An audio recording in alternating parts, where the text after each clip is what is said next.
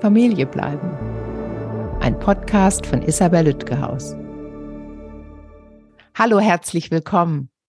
In dieser Folge sprechen wir über multinationale Familien und deren Möglichkeiten, nach einer Trennung erhalten zu bleiben, über Ländergrenzen und vielleicht sogar Kontinente hinweg. Mein heutiger Gast ist Christoph Paul, Notar und Rechtsanwalt im Ruhestand sowie Mediator und Ausbilder für Mediation.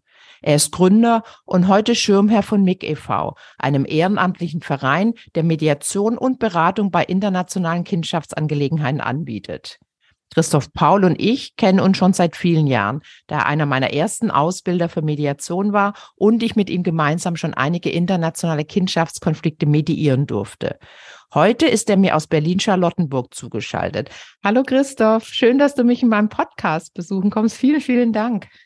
Hallo Isabel, das ist eine Freude für mich. Ich habe mich richtig gefreut drauf, jetzt mal nach langer Zeit, nach Corona-Zeit mal wieder ein Gespräch zu führen über so spannende Fragen, die, glaube ich, hier jetzt im Raum sind. Ich freue mich so, dich zu sehen. Das ist wirklich schön für mich. Ich habe schon im Intro gesagt, du warst mein erster Ausbilder für Mediation.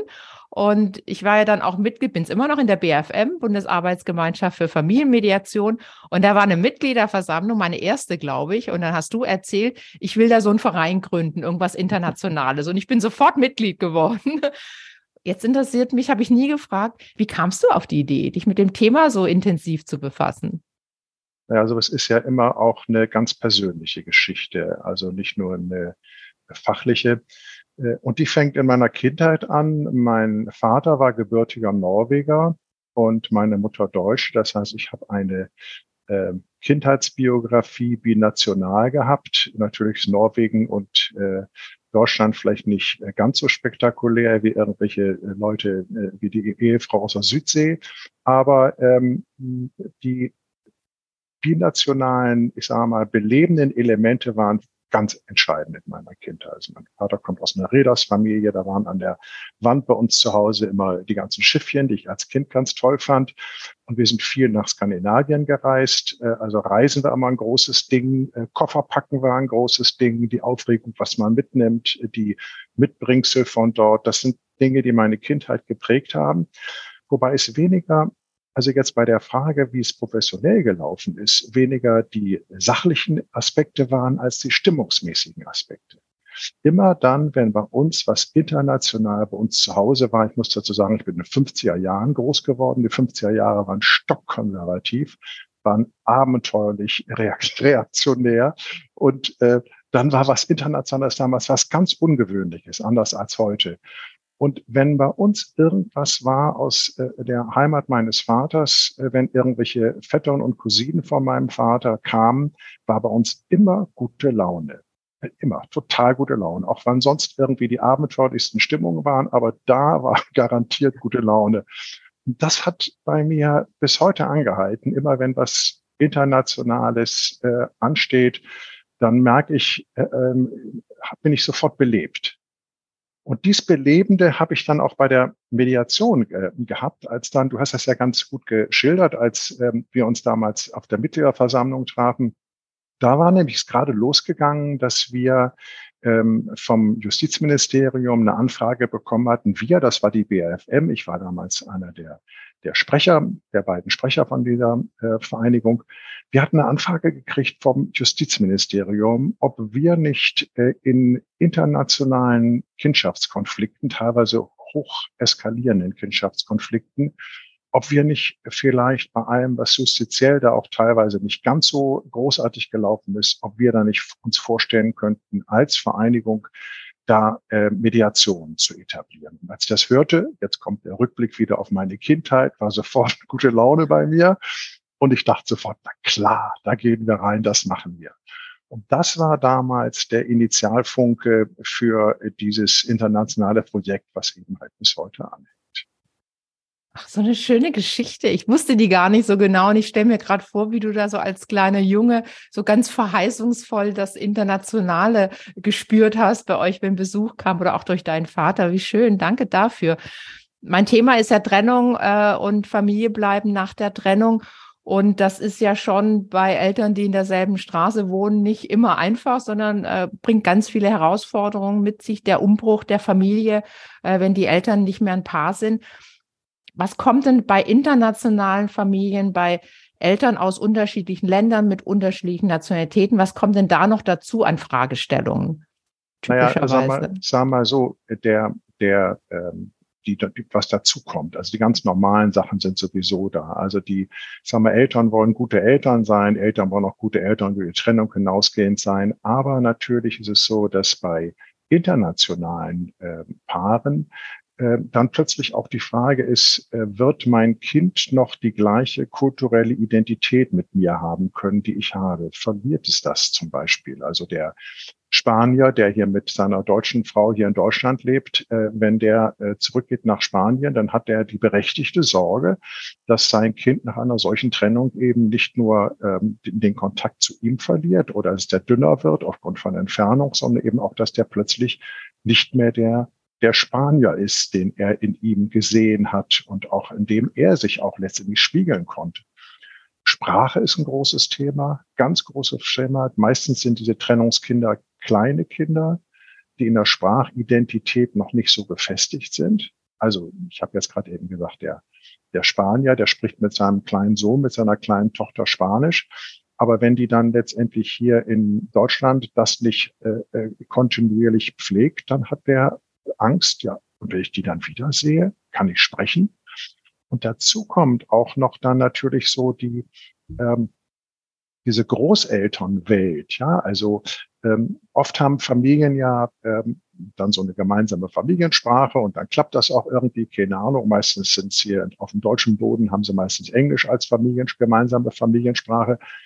Aber ich sag mal, die litauischen Großeltern oder die äh, äh, peruanischen Großeltern, die sprechen kein Englisch. Da ist nichts mit Kommunikation und die haben dann eine große Sorge, diesen gelebten Kontakt zu verlieren. Und das spürt man schon. Also in diesen Trennungsgeschichten, Trennung ist immer traurig. Trennung ist immer eine ganz, äh, ja, also äh, dass so ein Familienlebenstraum nicht gelungen ist, ist äh, äh, dann eine ganz äh, bittere Erkenntnis und dann das Bemühen von den Eltern, das, ich sage mal, eine möglichst gute Regelung zu haben, aber dann plötzlich kommt ähm, diese Dimension, diese kulturelle, sprachliche Dimension nochmal noch dazu. Auch übrigens, by the way, Erziehungsfragen. Ja, also ähm, wir haben ja alle so ein, ähm, ich sage jetzt einmal, bundesdeutsches Durchschnittsbild, äh, äh, wie wir hier unsere äh, Kinder großziehen. Ja, können wir von morgen bis abends in der Zeitung lesen, was daran gelingt und was daran nicht gelingt. Oder wenn wir Kinder zu Hause haben, sehen was.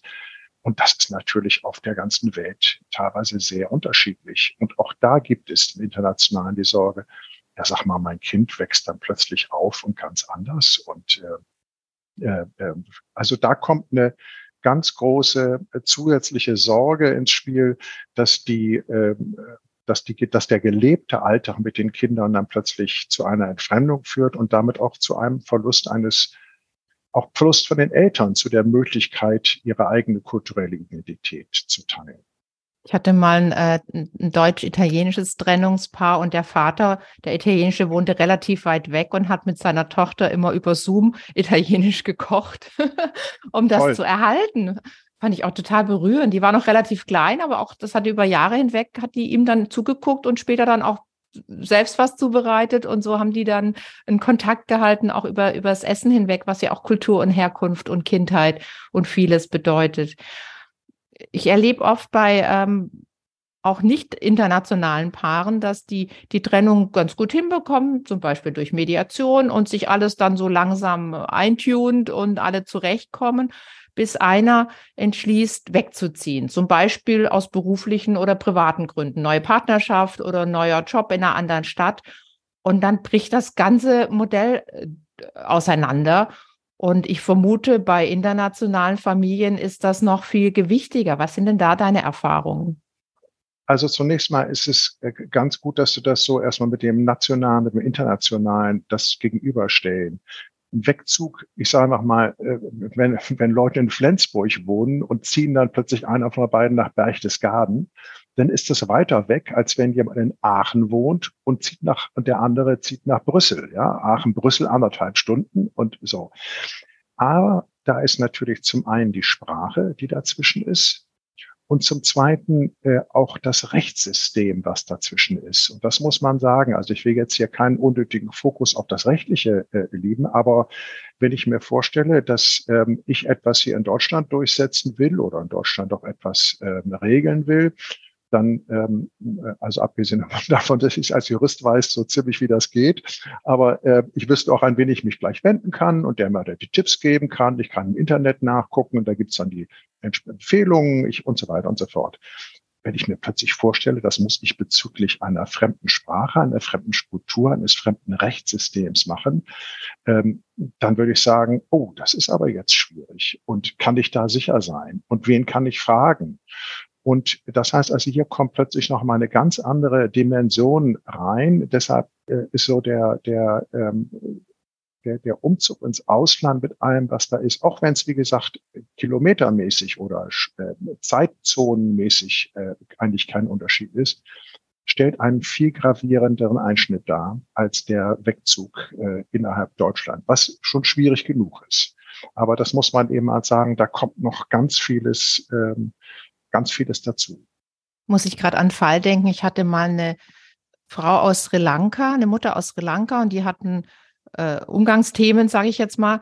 Und dann waren die beim Jugendamt und die konnte gut Deutsch, aber ich glaube, sie hat gar nicht verstanden, wo sie ist.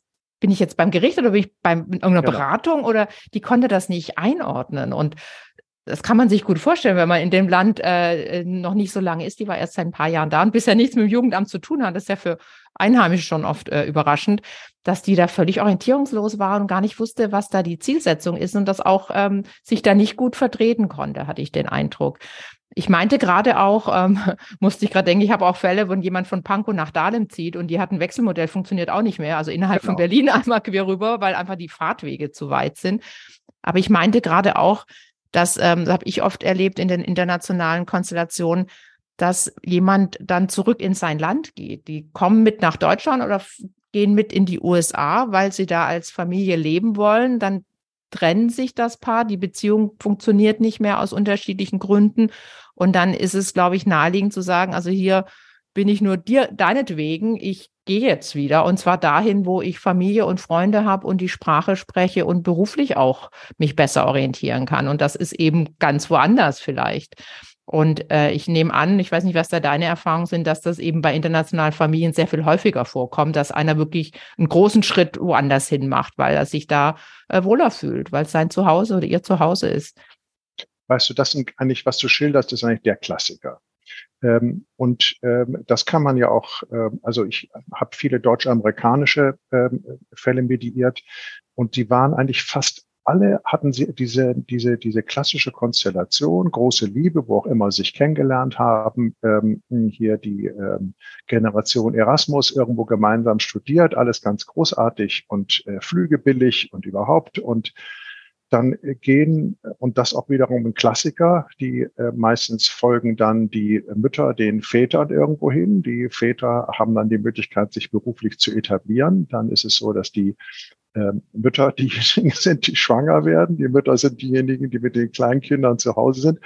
Und man kann das an den USA sich so immer so gut vorstellen, wo man dann so eine so eine aus unserer Perspektive erbarmungslose amerikanische Vorstadt hat, die natürlich in USA absolut Sinn macht, aber die von hier aus natürlich für die äh, sagen wir mal, für die zurückbleibende Mutter eines Kleinkindes mit allem, wie sich da fremd fühlt, äh, teilweise eine wahnsinnige äh, Herausforderung sind. Und dann hat sie keinen Beruf, keine Möglichkeit, ihre Karriere zu machen, Kleinkind zu Hause und möglicherweise und dann auch so, dass in diesen internationalen Berufen die der Arbeitende dann auch sehr viel arbeitet, sehr viel arbeiten muss, vielleicht auch sehr viel arbeiten will, weil er eben halt auch der Familie etwas schaffen will.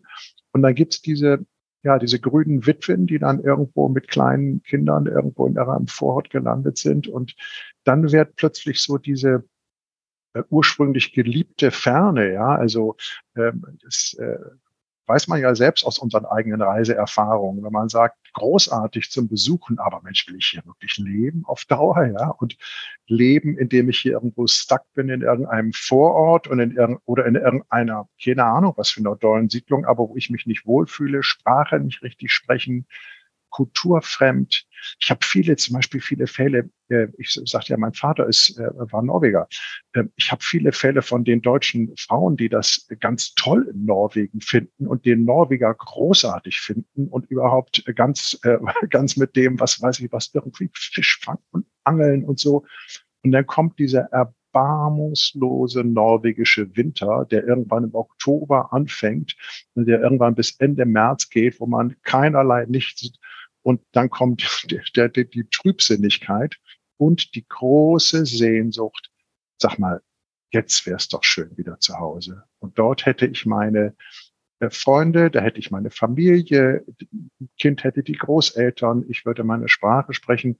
Und wenn dann die Paarbeziehung in eine Schieflage kommt, wird das natürlich noch viel stärker, diese Sehnsucht. Und dann wird plötzlich eine, eine, ein großer ähm, ja, die Sehnsucht wird so stark, dass die Leute sagen, ja, sag mal, ich äh, würde doch ganz gerne da wieder hin zurückgehen. Und das ist natürlich auf der anderen Seite für den zurückbleibenden äh, Ehepartner oder Vater des Kindes ist das natürlich äh, mit äh, radikalen Konsequenzen verbunden. Ja, das ist egal, ob es aus Norwegen ist oder aus den USA oder ob es, ich weiß nicht woher ist, aus Spanien oder Italien. Es ist immer eine, es ist immer eine ähm, äh, sagen wir, eine völlige Veränderung der Beziehung zwischen dem zurückbleibenden Elternteil und dem Kind. Und äh, das sind so die klassischen Konstellationen, äh, mit denen man dann rechnen muss. Und äh, da, also äh, ich sage immer, wenn ich, wenn ich irgendwelche Freunde habe und die verlieben sich in jemanden aus einem anderen Land, dann mhm. sage ich, ich kann das so gut verstehen. Ich finde deine, deine Freundin oder dein Freund finde ich auch ganz toll.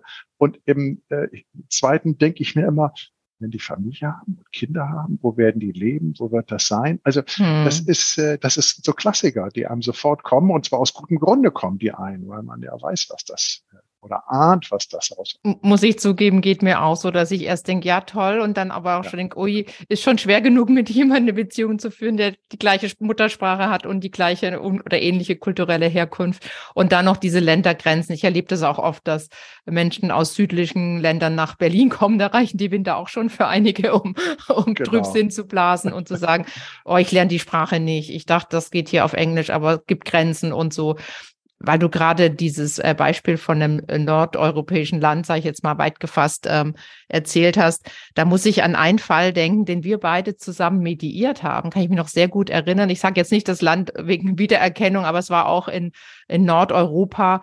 Und da hat die Frau dann auch erzählt, wie schwer diese Winter waren, die anscheinend wirklich sehr, sehr kalt und sehr lang und sehr dunkel sind. Und eine Sache ist ja, dass man dann bespricht und sagt, du, ich merke, ich kann hier doch nicht so gut leben. Was machen wir als Familie? Das wäre so die ideale Vorgehensweise. In Wirklichkeit läuft es dann ganz oft anders ab. Und in dem Fall war es so ungefähr, dass sie irgendwann entschieden hat, mit den beiden Töchtern waren das, glaube ich, ähm, nach Berlin zurückzugehen. Und ähm, das hat sie alles organisiert, während der Mann bei der Arbeit war und hat ihm einen Zettel auf den Küchentisch gelegt mit sinngemäß, wir sind dann weg. Und er kam abends heim und war natürlich äh, völlig vor den Kopf gestoßen. Ähm, dass die Ehe nicht mehr so ideal lief, hat er auch mitbekommen, aber das war natürlich ein harter Schlag für ihn. Dann kommt das Stichwort Kindesentführung. Da denkt man immer so an Lösegeldforderungen von Oetker-Kindern. Aber tatsächlich ähm, spricht man ja in so einem Kontext von Entführung oder Mitnahme. Könntest du die Begriffe für uns erstmal erläutern, bevor wir uns beispielhaft diesen Fall angucken und überlegen, was der Vater tun könnte? Ja, das mache ich gerne. Du hast völlig recht. Bei wenn wir Kindesentführung, immer wenn ich irgendwas erzähle, weißt du, ich mache Mediation bei Kindesentführung, dann denken die, ich habe hier irgendwelche, was weiß ich was, Leute mit irgendwelchen schwarzen Kapuzen sitzen und äh, will ihnen jetzt irgendwie versuchen, mit Hilfe der Mediation die dazu zu bringen, das Kind dann doch nochmal ohne oder mit einer geringeren Lösegeldforderung aus den Händen zu lassen. Nein, im Internationalen ist das, ähm, da ist was anderes mit gemeint. Äh, die, Im englischen, äh, im englischen Text ist das immer so ganz schön, da wird immer von der Parental Child Abduction gesprochen gesprochen, also von der elterlichen Kindesentführung. Also das ist jetzt hier die Entführung durch einen sorgeberechtigten Elternteil. Das ist, da, der, das ist, was damit gemeint ist. Wobei ähm, in, der, in der Praxis, also der Fall, den du geschildert hast, das sind ja die Hämmer. Also muss das, wenn man sich das vorstellt, man kommt da abends nach Hause und dann ähm, ist da ein Zettel, ich bin dann schon mal weg und man macht die Kleiderschränke auf und sagt, ja, die ist wirklich weg und die Kinder macht die Kinderzimmer. Also man kann vorstellen, wie das dem zurückbleibenden Vater, auch wenn er in der Ehe oder in der Beziehung äh, die Probleme geahnt hat, was das für ihn bedeutet, das muss denen ja das Herz zerreißen, ja. Auf der anderen Seite weiß man eben halt auch, dass die Mütter, also die Mutter bis die diesen Schritt gegangen ist, muss ja auch einiges passiert sein. Ja, das ist ja, die macht das ja nicht out of the blue, einfach mal ganz kurz eben, jetzt so fahre ich. Aber das sind letztendlich die, ähm, die selteneren Fälle. Und jetzt zu deiner Frage zu der Terminologie. Das sind tatsächlich elterliche Kindesentführungen.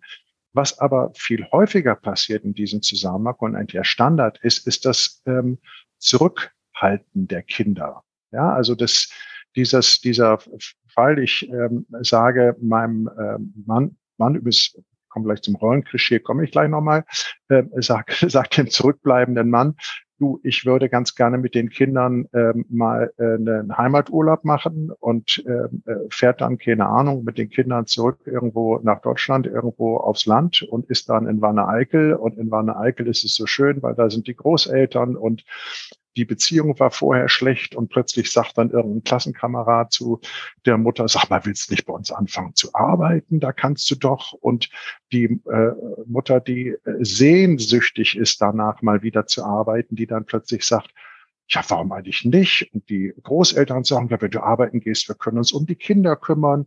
Und dann ist plötzlich der Moment, wo eigentlich die Rückreise ansteht und dann hält sie die Kinder zurück. Dann kommt dieser berühmte Telefonanruf oder sogar nur eine SMS oder E-Mail, mit der gesagt wird, äh, hallo ähm, James oder wie auch immer der äh, äh, Kindesvater heißt, ähm, wir bleiben hier. Und das ist der Fall, der äh, letztendlich in, im äh, äh realen Geschehen der Klassiker ist. Ja, also vom, vom, vom Zahlenmäßigen.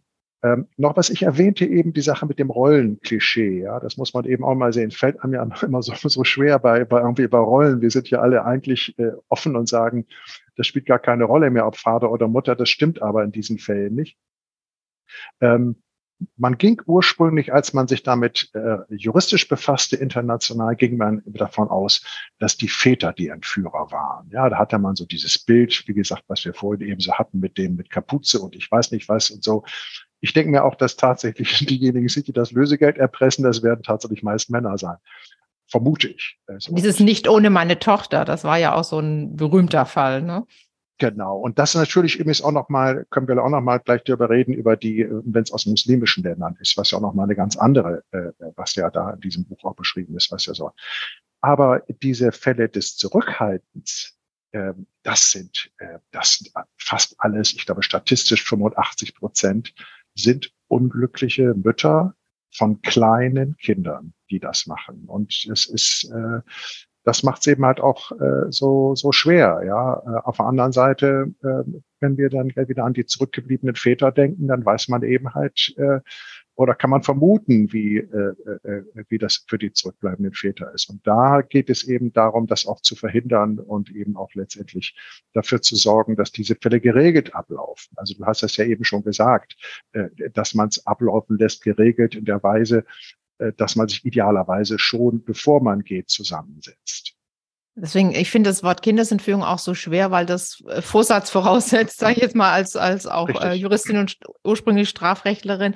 Und tatsächlich sind es wahrscheinlich auch die Mütter, weil das die sind, die mitgehen, was, was du vorher auch sagtest. Äh, der Mann hat einen Job in irgendwo oder kommt von irgendwo, die gehen mit, sind unglücklich und gehen dann zurück und denken, na klar, nehme ich die Kinder mit, die sind zwei und drei und ich kümmere mich den ganzen Tag drum. Gibt natürlich auch andere Konstellationen, aber angenommen, dann ist das naheliegend. Und ich glaube nicht, dass sie sich dabei jetzt Gedanken machen, dass es eine äh, Entziehung der Möglichkeit des Sorgerecht auszuüben oder so ähnlich ist, sondern genau.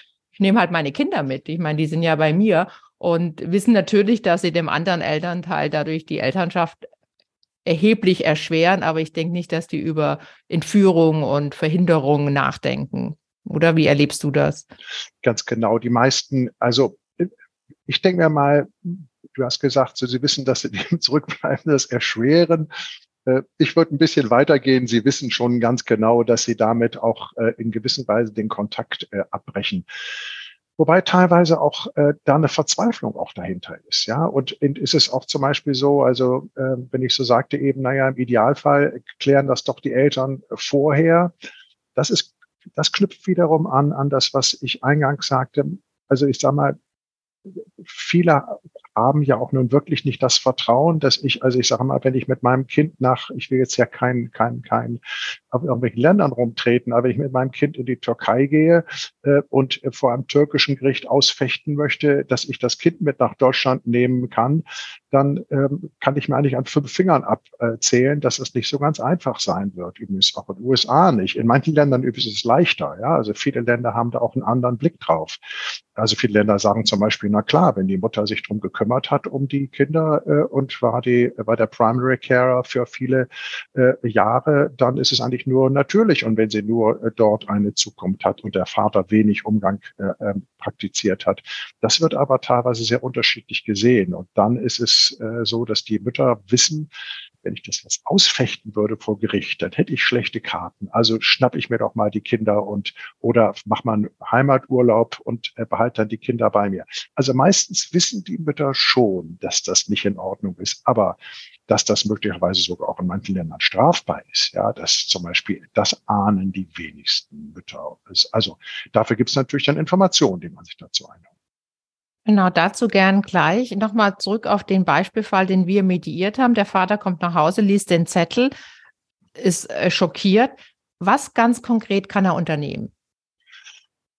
Also was er konkret unternehmen kann, ähm, abgesehen davon, dass er sich versucht, seine die die die äh, äh Kindesmutter telefonisch zu erreichen, äh, aber jetzt gehen wir davon aus, die Kindesmutter weiß, dass es nicht in Ordnung ist, versucht das zu vermeiden, äh, versucht auch den Kontakt äh, zu äh, äh, blockieren, dann wird der Vater versuchen, seine Kinder wiederzubekommen und dies Kinder wiederzubekommen. Hier konkret, ich erinnere ich mich auch noch daran, äh, Isabel war das ja so, die Mutter hat auch gleich sofort äh, äh, am, am, äh, an, dem, an dem Ort, äh, wo die Großeltern wohnten und wo sie herkam, gleich noch einen Sorgerechtsantrag bei Gericht gestellt und äh, Aufenthaltsbestimmungsrecht, also alle die ganze Klaviatur, die ja, sie gemacht Kita hat. Schule angemeldet. Genau. Das waren ja, der eine war noch Kita, das andere war Schule. Genau.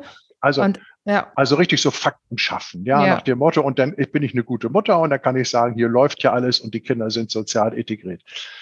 Ähm, was der Vater machen kann, der Vater hat die Möglichkeit äh, im Rahmen internationaler Regelungen, da gibt es ein, ein entsprechendes Abkommen, ein internationales Abkommen, das nennt sich Hager Kindesentführungsabkommen, da kommt das Wort Kindesentführung wieder rein, ähm, kann er davon ausgehend, dass das Land, in dem er ist, und hier war es so, das war ein solches Land, ähm, dass es ein Vertragsstaat ist, dann kann er bei sich in seinem Land sich an eine sogenannte zentrale Behörde wenden. Die gibt es dort. Also jedes Land hat eine zentrale Behörde. Da kann man, das kann man im Internet nachgucken, werden auch alle Anwälte in dem Land wissen. Und dann kann er in seinem Land in seiner Sprache, also was weiß ich was, der Franzose auf Französisch, der ähm, Israeli auf Hebräisch kann in seinem Land ähm, beantragen, dass die Kinder zurückgeführt werden und die ähm, entsprechende ausländische zentrale Behörde setzt sich dann mit der deutschen zentralen Behörde in Verbindung. Und dann gibt es ein bestimmtes Verfahren,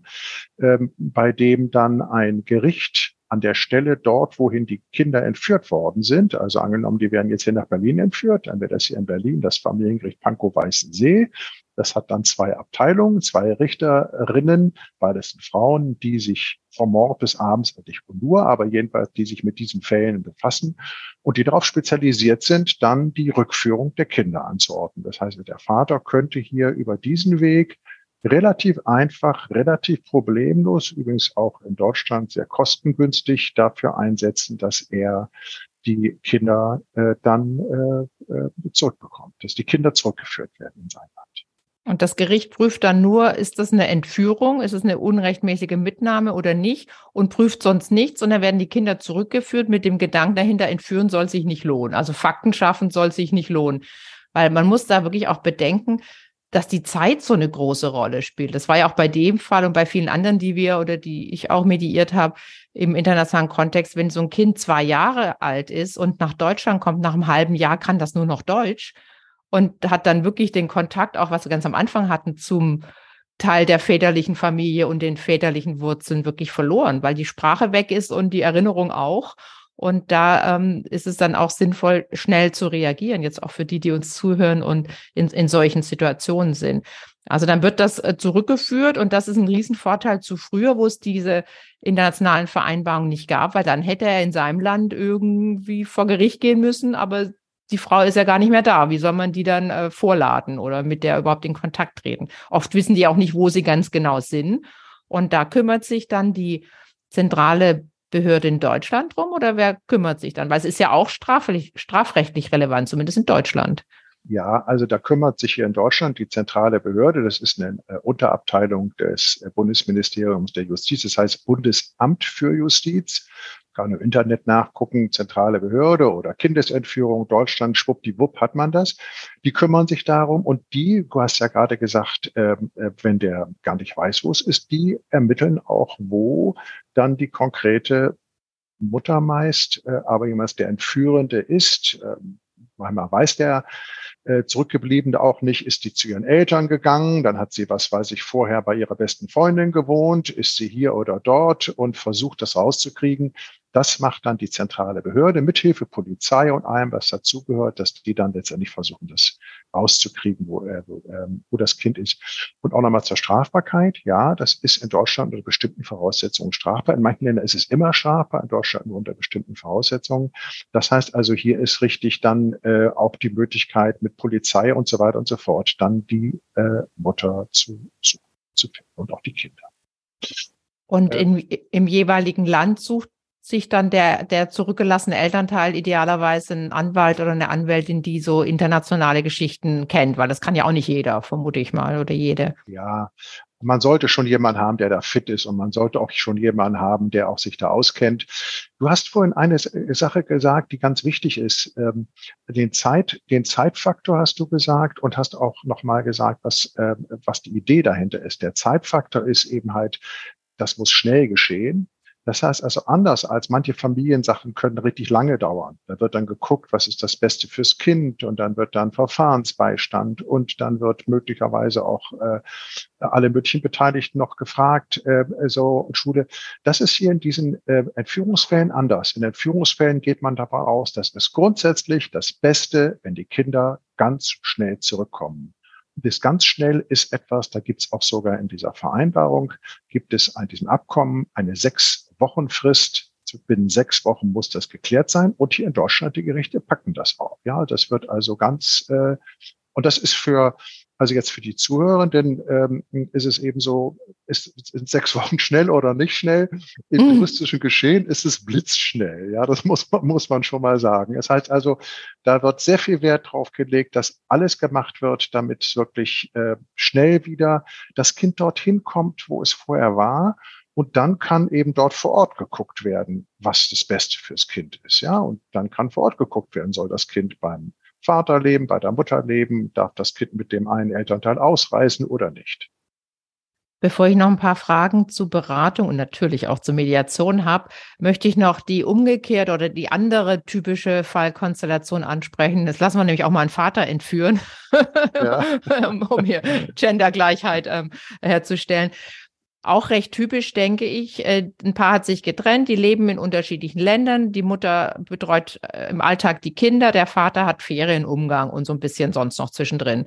Ähm, weil das ist ja eins der Probleme, wenn man nicht in der gleichen Stadt lebt, kann man den Alltag nicht teilen. Das ist äh, nicht möglich, abgesehen von über Zoom gemeinsam kochen.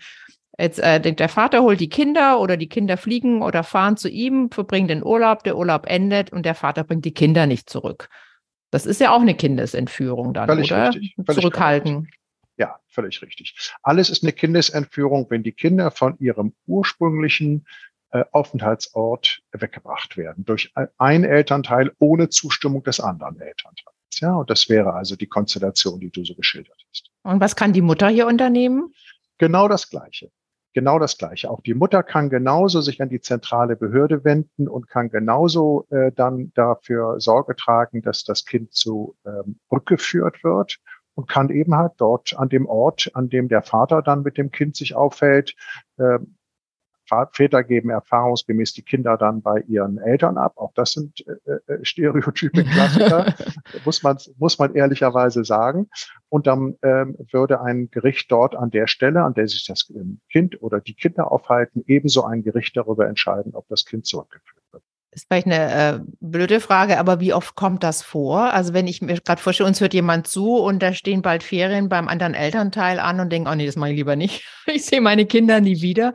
Ähm, wie oft kommt das vor? Und wenn gar nicht mal so selten, gibt es da präventive Möglichkeiten? Also zunächst mal, wie oft kommt es vor? Es gibt Statistiken über alles in unserer schönen Republik und es gibt auch Statistiken über diese Fälle. Die zentrale Behörde ermittelt das. Ich habe die aktuellen Zahlen jetzt nicht so parat, dass ich dir die genau sagen kann.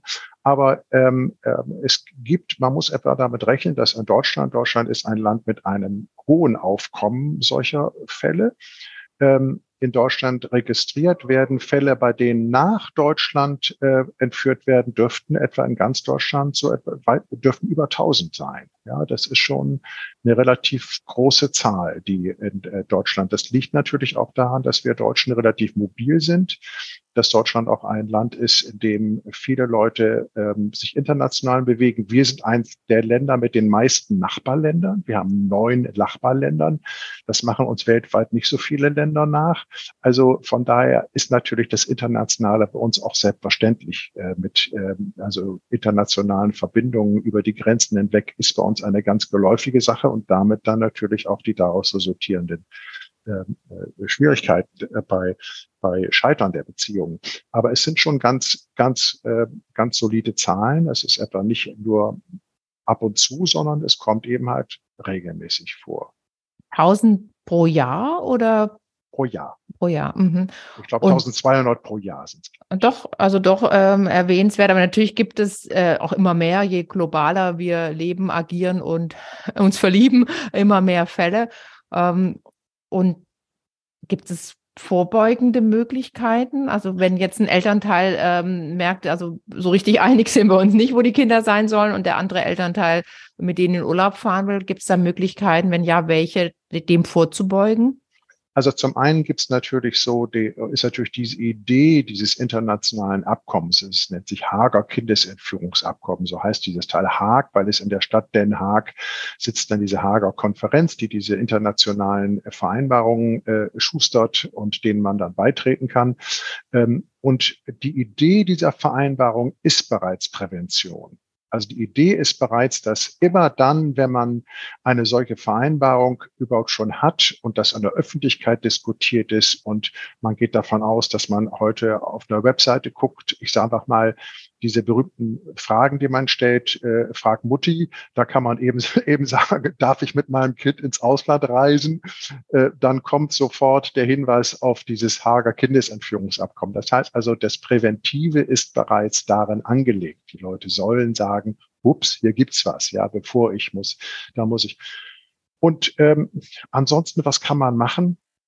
Ich denke mir, was kann man machen, wenn man eine ähm, Kultur entwickeln will, und das wollen ja die meisten, ich sag mal, die meisten sich trennenden Eltern, das weißt auch du aus deiner Arbeit, Isabel, sind ja Eltern, die doch um den Schatz wissen, dass Kinder beide Eltern haben. Ja, und natürlich gibt's immer die ein oder anderen Ausreißer, aber in der Regel haben Mütter den Wunsch, dass die Väter Kontakt zu den Kindern haben und Väter haben den Wunsch, dass die Mütter Kontakt zu den Kindern haben. Und beide Seiten werden versuchen, alles zu tun, also glückliche Kinder zu haben. Und glückliche Kinder ist Kontakt zu beiden Eltern, ja, auch über die Trennung hinaus. Das äh, äh, ist uns beiden bewusst und ist auch unser Anliegen unserer, unserer Arbeit. Und da denke ich mir, ist es ganz entscheidend, dass äh, Eltern eben halt versuchen, rechtzeitig in Kommunikation zu treten und sich an Beratungsstellen zu wenden. Das wäre natürlich der, der Clou, wenn das gelänge.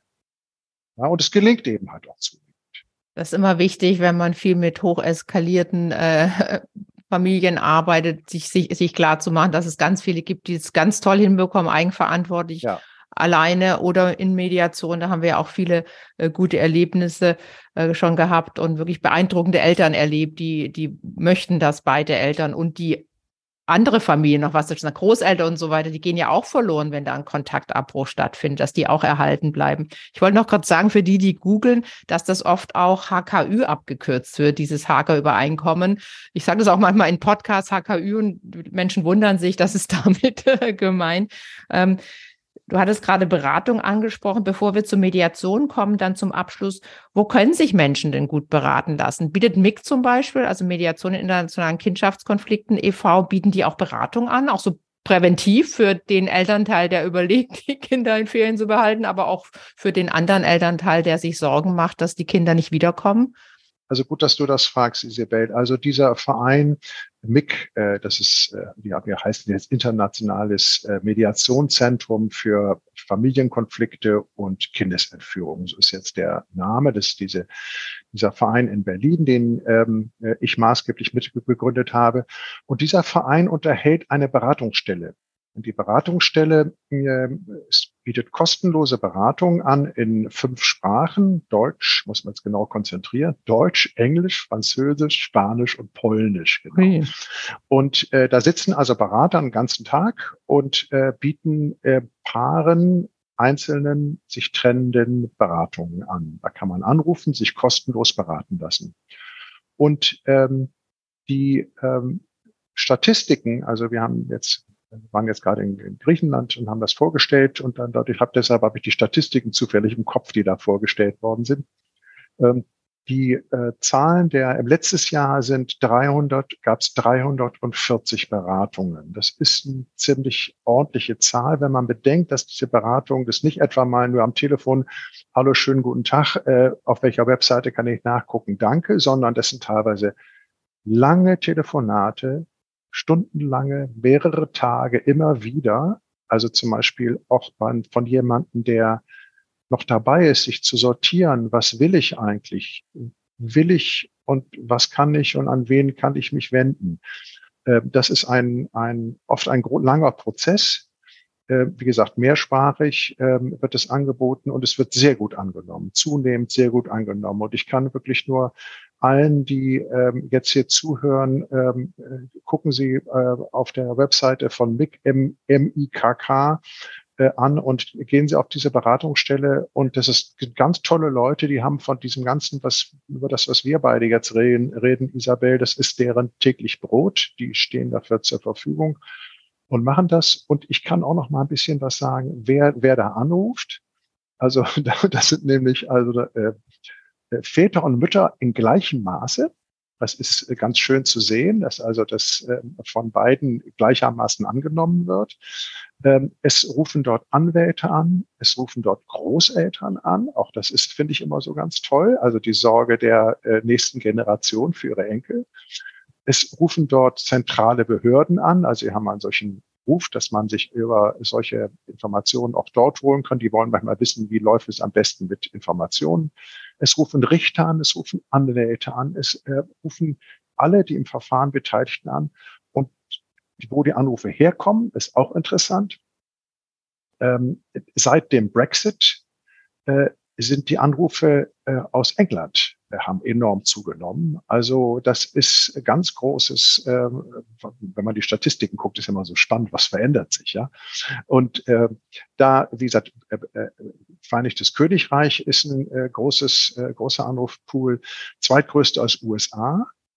Ähm, das ist äh, immer, ähm, da war es immer, das war immer der größte ähm, äh, der größte, äh, sagen wir, die größte Nachfrageland. Äh, Aber wie gesagt, Brexit ist, äh, hat zugenommen und ansonsten kommt die aus der ganzen Welt. Also auch so abgefahrene Länder wie Burkina Faso und äh, Papua-Neuguinea, wo man denkt, hups, aber mhm. also das heißt also, äh, das liegt eben daran, dass man im Internet guckt und dann hast du es eben und egal, wo du ins Internet guckst, dann hast du den äh, Verein eben und dann wird angerufen und dann kann wirklich nur alle betroffenen Väter und Mütter ähm, ja, ermuntern rufen Sie da an, da kriegen Sie eine sehr kompetente Unterstützung und können eben gucken, was für Ihren Fall dann der richtige, auch zum Beispiel, hast du das gesagt, Anwälte, die fit sind. Ja, da gibt es auch eine Liste von Anwälten, die ähm, einfach schlichtweg äh, äh, die Fachleute für so etwas sind. Ja, und das ist natürlich äh, schön, wenn man die äh, da auch gleich hat und damit auch ein gutes Handwerkszeug an die Hand kriegt für solche Situationen.